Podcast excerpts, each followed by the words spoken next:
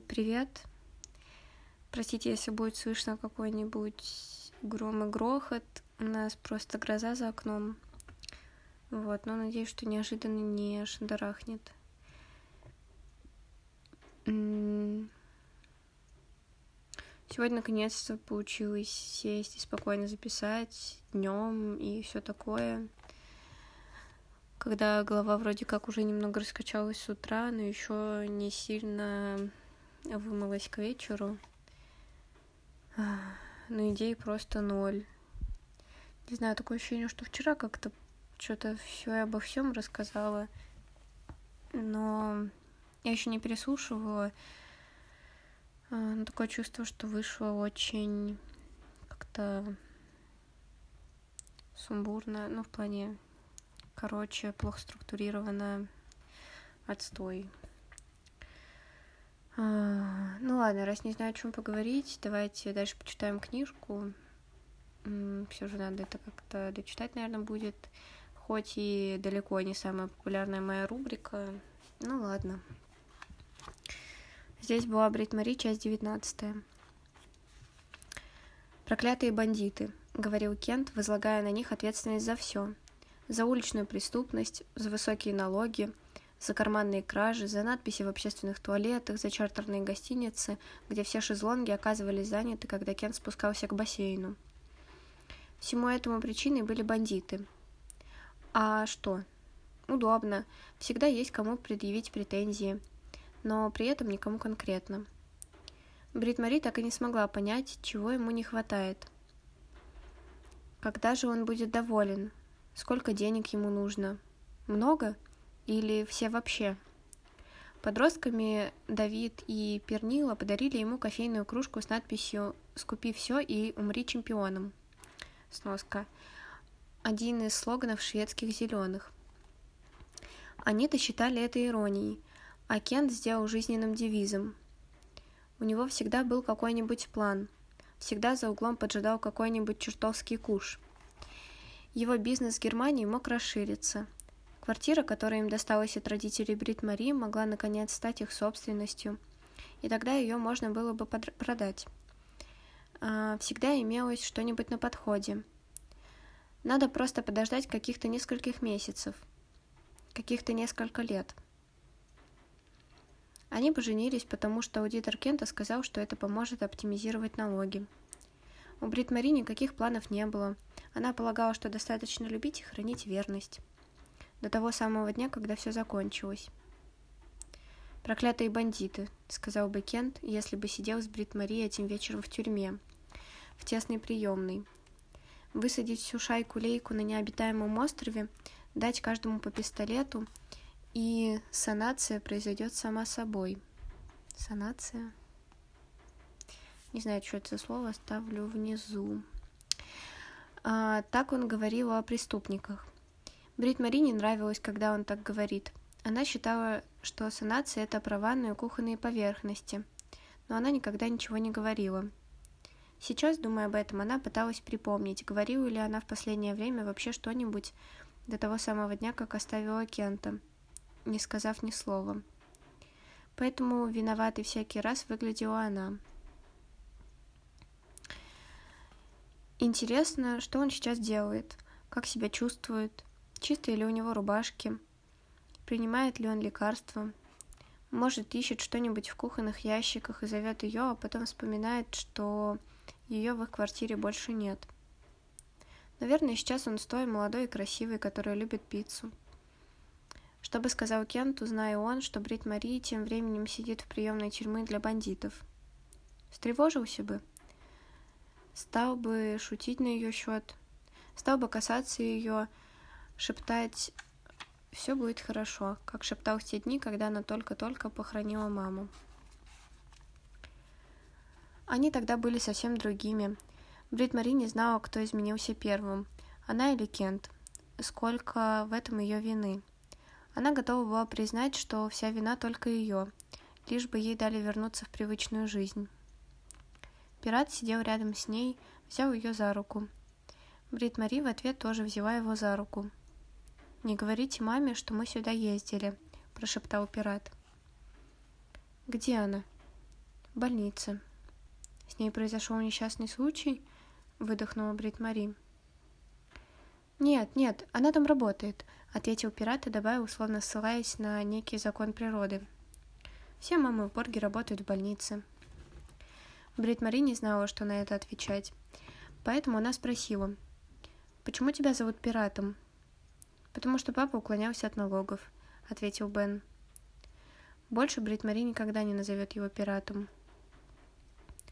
Толстая металлическая дверь открылась. На пороге стоял Свен с красным носом, потный, с полицейской фуражкой в руках.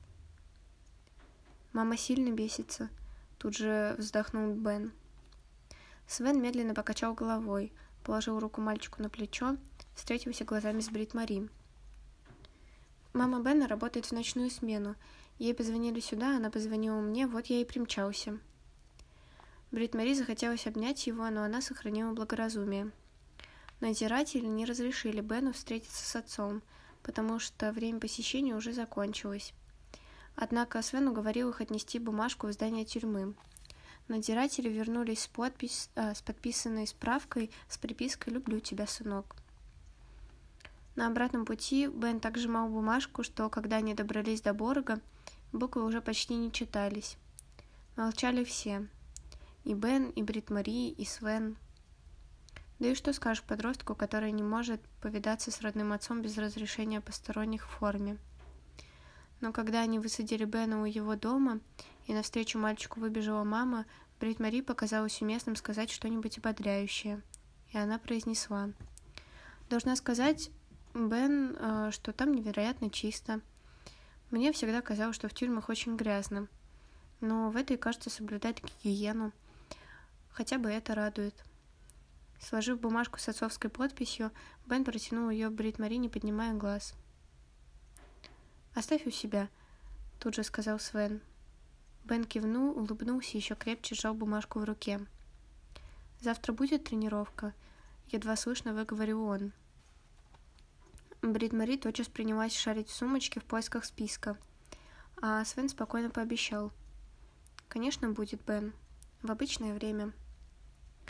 Бен покосился на Брит Мари. Та согласно кивнула. Бен слабо улыбнулся, помахал ей и утонул в маминых объятиях. Свен помахал женщине, но она уже э, прижалась лицом к рыжей шевелюре и что-то шептала в волосы своего мальчика. Свен медленно вел машину через Борг, неловно покашливая, как человек с нечистой совестью. Им пришлось нелегко. Ей и Бену. Чтобы их не выгнали из дома, ей приходится работать в три смены. Бен отличный парень, и отец у него неплохой человек. Да, да, да, я знаю, что он поступил нехорошо, что мошенничество с налогами – это преступление. Но он был в отчаянии. Из-за финансового кризиса хорошие люди могут прийти в отчаяние, а отчаяние толкает людей на глупости. Он замолчал. Брит Мари не стала говорить, что финансовый кризис миновал. У нее имелись основания полагать, что сейчас это неуместно. В машине было прибрано. Коробки из-под пиццы Свен выбросил. На асфальтовой площадке у обочины, обочины сами псих и их дружки снова играли в футбол. Отец Бена не такой, как эти. Я только хочу, чтобы вы поняли, он не преступник. Не такой, как эти ребята. — продолжил Свен. «Сами тоже не такой, как эти ребята», — возмутилась Брит Мария, не утерпев, добавила. «Сами не бандит. У него в ящике для приборов идеальный порядок». Свен вдруг рассмеялся глухим журчащим, журчащим э, смехом, словно кто-то вдали развел костер, чтобы согреть руки. «Нет, нет, э, с ним-то порядок, сами. Ну да, ну да, он просто связался с плохой компанией. У Веги, кажется, сложилось впечатление, что он должен кому-то денег, заметила Брит Мари. Не сами. Псих. Псих всегда кому-нибудь должен. И журчащий смех, журчащий... А, ужасное слово. А, журчащий смех погас. Иссяк. Ушел в никуда. Полицейская машина замедлила ход. Парни, игравшие в футбол, ее видели — но едва удостоили внимания. Это было унизительно. Они как бы демонстрировали, что не боятся полиции и не принимают ее всерьез. Свен прикрыл глаза. Сами в детстве тоже пришлось несладко. Скажу вам, этой семье выпало больше несчастья, чем положено по справедливости. Если где-то ведется такой учет, кому сколько положено. Он теперь Веги Амару и за мать, и за отца, и за старшего брата. Ему и двадцати-то нет, а тут такая ответственность. Брит Мари и хотелось бы спросить, что значит им и за мать, и за отца, но благоразумие заставило ее промолчать. Она ведь не из тех, кто вмешивается в чужие дела. Свен заговорил снова. Псих его лучший друг. С тех пор, как они учились гонять мяч. И сами мог выйти толк. Все видели, что у него талант. Но ему в жизни слишком солоно пришлось. «В каком смысле?» – переспросила Брит Мари чуточку обиженно. Свен рассказывал таким тоном, будто она сама должна обо всем догадаться. Свен неловко поднял ладонь. Простите, э, я размышлял вслух. Они, они, как объяснить? Мама сами, Веги и Амара всегда старали, старалась э, как могла. Но их отец, он... Он не был хорошим человеком, Брит Мари. Когда он возвращался домой, и на него находило... Слышно было на весь Борг. Тогда сами он тогда только-только в школу пошел, хватал за руки, а на руки брата с сестрой убегал. Псих встречал их за дверью каждый раз. Псих сажал э, себе на спину Амара, сами Вегу, и таким манером они удирали в лес, пока отец не проспится. Каждый божий вечер, пока отец, наконец, в один прекрасный день не убрался отсюда — а потом с их матерью произошло, вот, э, когда Свен осекся как человек, сообразивший, что снова начал размышлять вслух. Он, не пытаясь скрывать, э, что что-то скрывает, но Брит Мари больше не переспрашивала. Свен потер бровь тыльной стороной руки. Псих вырос и стал опасным сумасшедшим. Сами это знают но сами не из тех, кто бросит того, кто таскал на спине его младшего брата. В местах вроде Борга человек не может позволить себе такую роскошь — выбирать друзей.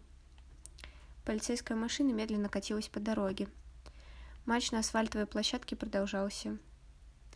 Псих забил гол, заревел во всю глотку и, сорвавшись с места, понесся вокруг площадки, раскинув руки, словно крылья самолета — а, сами согнулся от хохота, уперев руки в колени. Оба были счастливы. Брит Марин не знала, что тут сказать, что думать. А, она никогда не встречала бандитов с идеальным порядком в ящике для столовых приборов. Свен смотрел куда-то в темноту, куда не добивали фары. «Мы тут в Борге делаем, что можем. Всегда делали. Но в этих мальчишках горит огонь, и рано или поздно он сожжет их или все вокруг них. Как поэтично, заметила Брит Мари. Я ходил на курсы, признался Свен. Брит Мари уставилась в сумочку и с ужасом услышала собственные слова. «А у тебя есть дети?» Свен покачал головой, посмотрел в окно, как человек, у которого своих детей нет, зато есть их полный поселок. Я был женат, но... А, ладно. Она, ну, Ей не нравился Борг. Она говорила, что в такие места приезжают умирать и не жить. Он попытался улыбнуться. Брит Мари жалела, что у нее сейчас нет бамбуковой занавески. Свен кусал губы. У поворота к дому банк он как будто заколебался, потом собрался с духом и произнес. «Если тебя это не затруднит, а, то есть... А, в общем, я хотел бы тебе кое-что показать». «Ага», — переспросила Брит Мари, но возражать не возразила. Свен едва заметно улыбнулся, Брит Мари тоже улыбнулась, хотя ее улыбки вообще не было заметно. А, Свен повел машину через весь Борг, свернул на грунтовую дорогу, они ехали целую вечность. А когда наконец остановились, то не верила, что совсем недавно они находились среди городских домов. Машину окружали деревья, а тишина была такая, какая бывает только там, где нет людей. просто, ну... А, ладно. Глупо, конечно, но это мое самое любимое место на земле, пробормотал Свен. Он покраснел. Казалось, ему хочется развернуться и побыстрее уехать отсюда и никогда больше не вспоминать об этой минуте. Но Брит Мари открыла дверь и вышла. Они стояли на скале над озером, окруженные лесом. Брит Мари глянула на край скалы, и у нее засосало под ложечкой. Небо было ясное, все в звездах. Свен тоже открыл дверь, кашлянул за спиной Брит Мари и прошептал. Я... Глупо как-то, но я хотел, чтобы ты увидела. Борг тоже может быть красивым. Брит Мари закрыла глаза, ощутила, как ветер ворошит ей волосы. «Спасибо», — шепнула она в ответ. На обратном пути оба молчали. У дома банк Свен, Свен вышел из машины, оббежал ее и распахнул дверь перед Брит Мари. Потом открыл заднюю дверь, поискал что-то на сиденье вернулся с захватанной пластиковой папкой. Это... Ладно, это просто, ну... А, вот, выговорил он. В папке был карандашный рисунок. Молодежный центр и пиццерия, а между ними дети играют в футбол. А посреди рисунка Брит Мари. Брит Мари как-то слишком вцепилась в него — Свен как-то слишком торопливо снял фуражку. Э, ну, довольно глупо. Ну да, ну да, но э, я подумал, в городе есть ресторан. Не получив немедленного ответа, Свен торопливо прибавил. Я хочу сказать настоящий ресторан. Не как здешняя пиццерия. Настоящий, э, с белыми скатертями, столом и приборами. Брит Марини вдруг сообразила, что он пытался выдать неловкость за шутку, а не наоборот. Но так как она не выказала этого понимания сразу, Свен... Что у меня с голосом... Не голосом, речью, речью. Свен развел руками, извиняясь. Не то чтобы со здешней пиццерией что-то не так. Э, нет-нет, но теперь он держал фуражку обеими руками и был похож на гораздо более молодого мужчину, который хочет задать некий особенный вопрос гораздо более молодой женщине. Очень многое в Брит Мари искренне хотела знать, что же это за вопрос. Но тут благоразумие, разумеется, втолкнуло ее в прихожую и закрыла дверь. Всему есть границы, даже за гранью добра и зла. Вот так вот. Фу, ладно. Очередная часть прочитана. Буду читать ряды. А, стараюсь не нудеть про сессию. Ну, простите, если буду иногда говорить про учебу, вот. Стараюсь этого не делать. Надеюсь, у вас хороший денек. Пока.